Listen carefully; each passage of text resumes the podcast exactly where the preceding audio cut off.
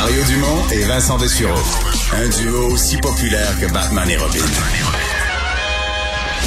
Cube Radio.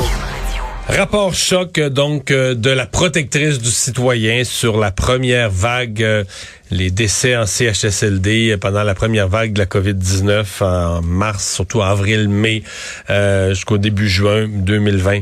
Sol Zanetti, porte-parole de Québec solidaire pour les aînés, est avec nous. Bonjour. Bonjour, M. Dumont. Qu'est-ce que vous retenez de ce rapport?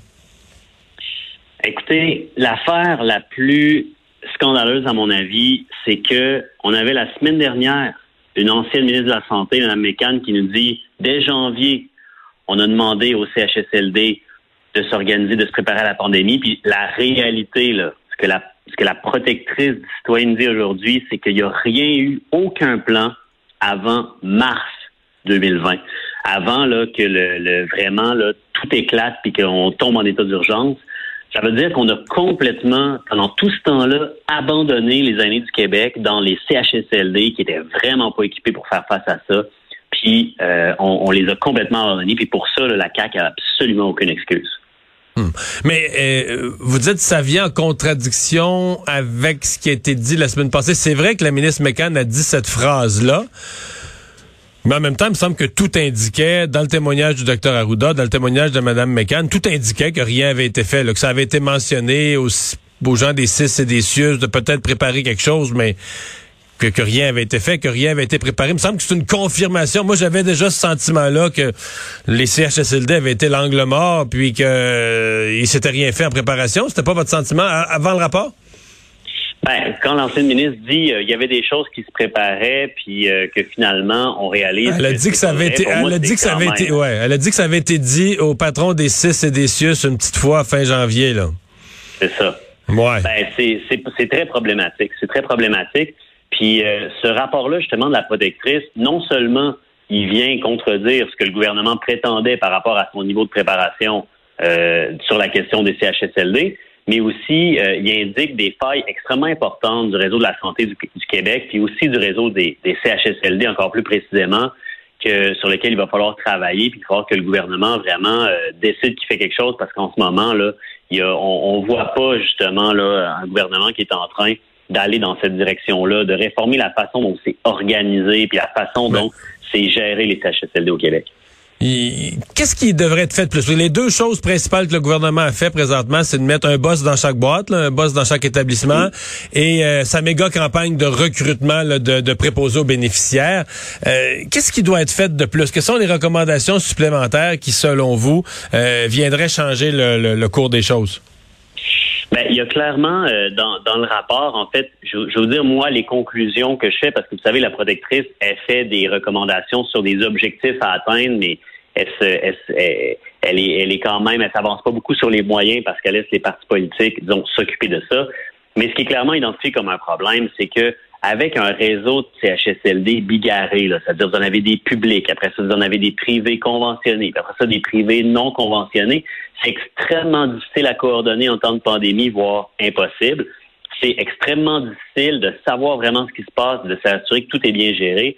Alors, la solution à ça, pour nous, c'est assez évident, c'est qu'il faut nationaliser l'ensemble hmm. des CHSLD pour qu'ils soient tous dans le public, puis qu'on soit capable d'avoir une gestion Mais là, je comprends un peu. Vous me dites que le gouvernement est totalement incompétent pour gérer, ce avec quoi je suis plutôt, plutôt d'accord. C'est les CHSLD privés conventionnés là, qui étaient qui semblaient en tout cas avoir un petit peu plus, même s'ils ont été avertis à la dernière minute, qui ont eu des meilleurs résultats. Alors vous dites faut. Ben, c'était privé. Non, ça c'était privé non conventionné. Privé non conventionné, ça, ça aurait jamais dû exister. On se comprend, c'était rien. C'est un entre-deux. Le gouvernement s'est mis à acheter des places en temps de pénurie. Ça, c'est un beau bordel là.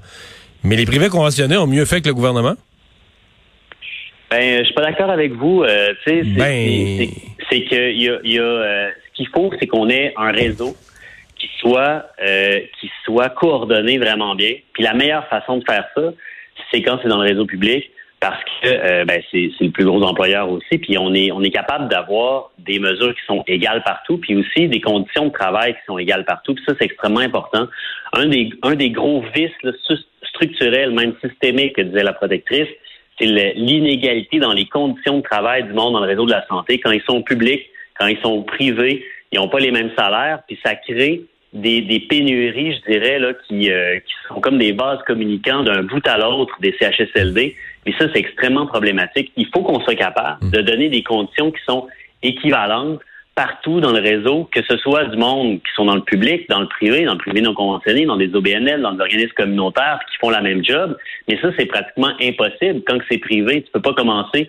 Euh, tu sais, c'est privé aussi public. À un moment donné, là, ils font, ils, gèrent ça ou c'est nous qui le gérons.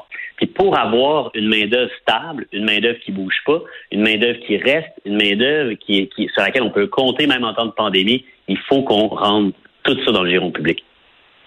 Mais non, mais plus personne ne veut travailler pour le gouvernement. Tout ce qui est gouvernemental est en pénurie de main-d'œuvre. Et puis que, vous dites faut tout rentrer au gouvernement, mais les pires pénuries de main-d'œuvre sont dans tout ce qui est gouvernemental. Tout ce qui est privé finit par s'arranger pour trouver de la main-d'œuvre tout ce qui est l'État, tout ce qui est l'État, dès que c'est l'État qui est l'employeur, les syndicats veulent plus travailler pour, c'est des grèves, c'est le bordel, s'il n'y a rien qui marche. Dès que c'est l'État qui gère, il n'y a rien qui marche. Puis là, vous me dites, faudrait que l'État gère tout.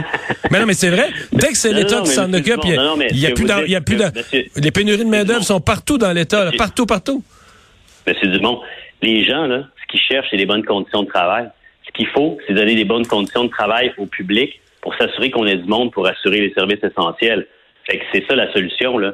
C'est pas euh, c'est pas l'idée de dire on va emmener les aînés dans des endroits où les gens vont avoir pour intérêt de faire du profit sur leur dos, qu'on va donner des meilleures conditions de travail aux gens. Regardez les CHSLD, là. CHSLD privé, savez-vous comment ça gagne un, préposé aux bénéficiaires?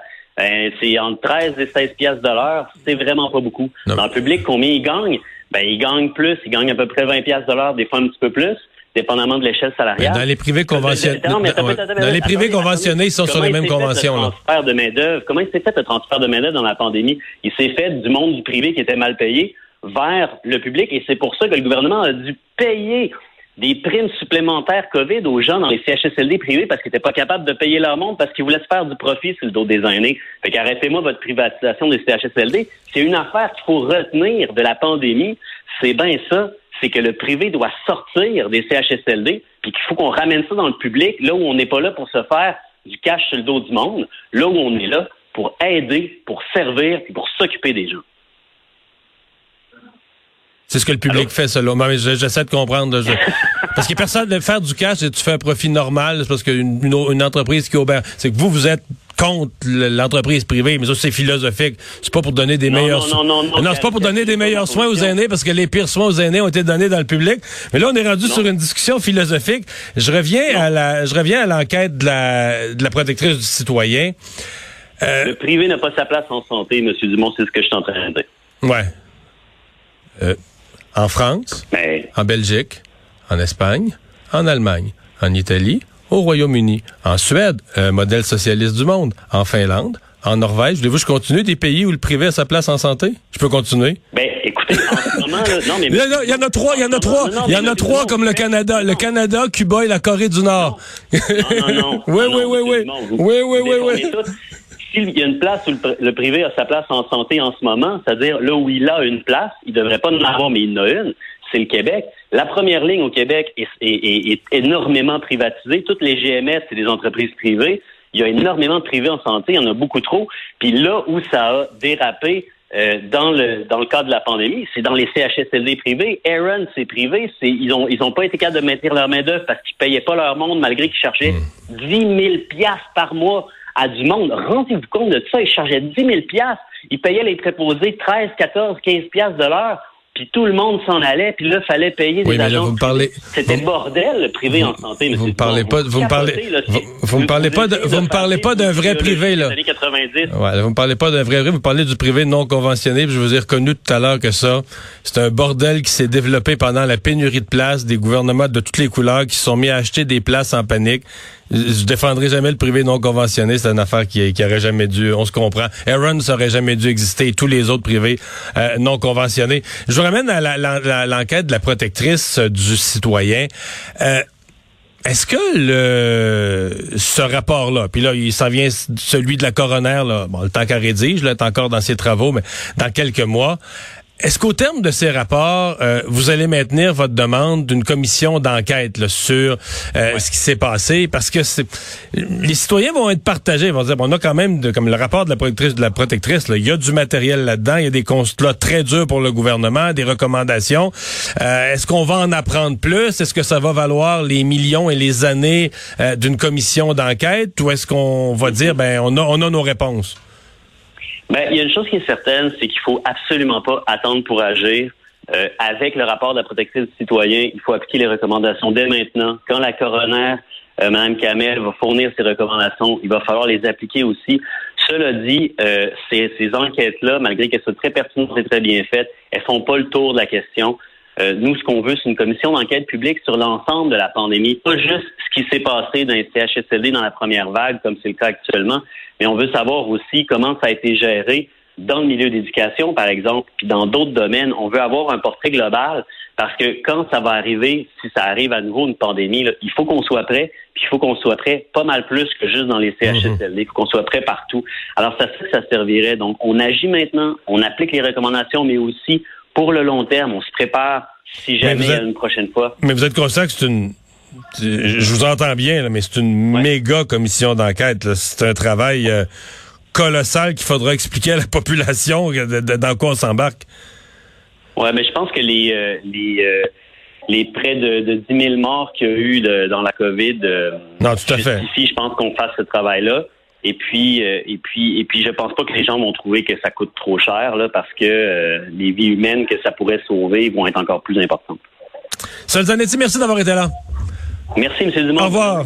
Discussion animée avec le porte-parole en matière de santé de Québec solidaire, Sol Zanetti. On s'arrête.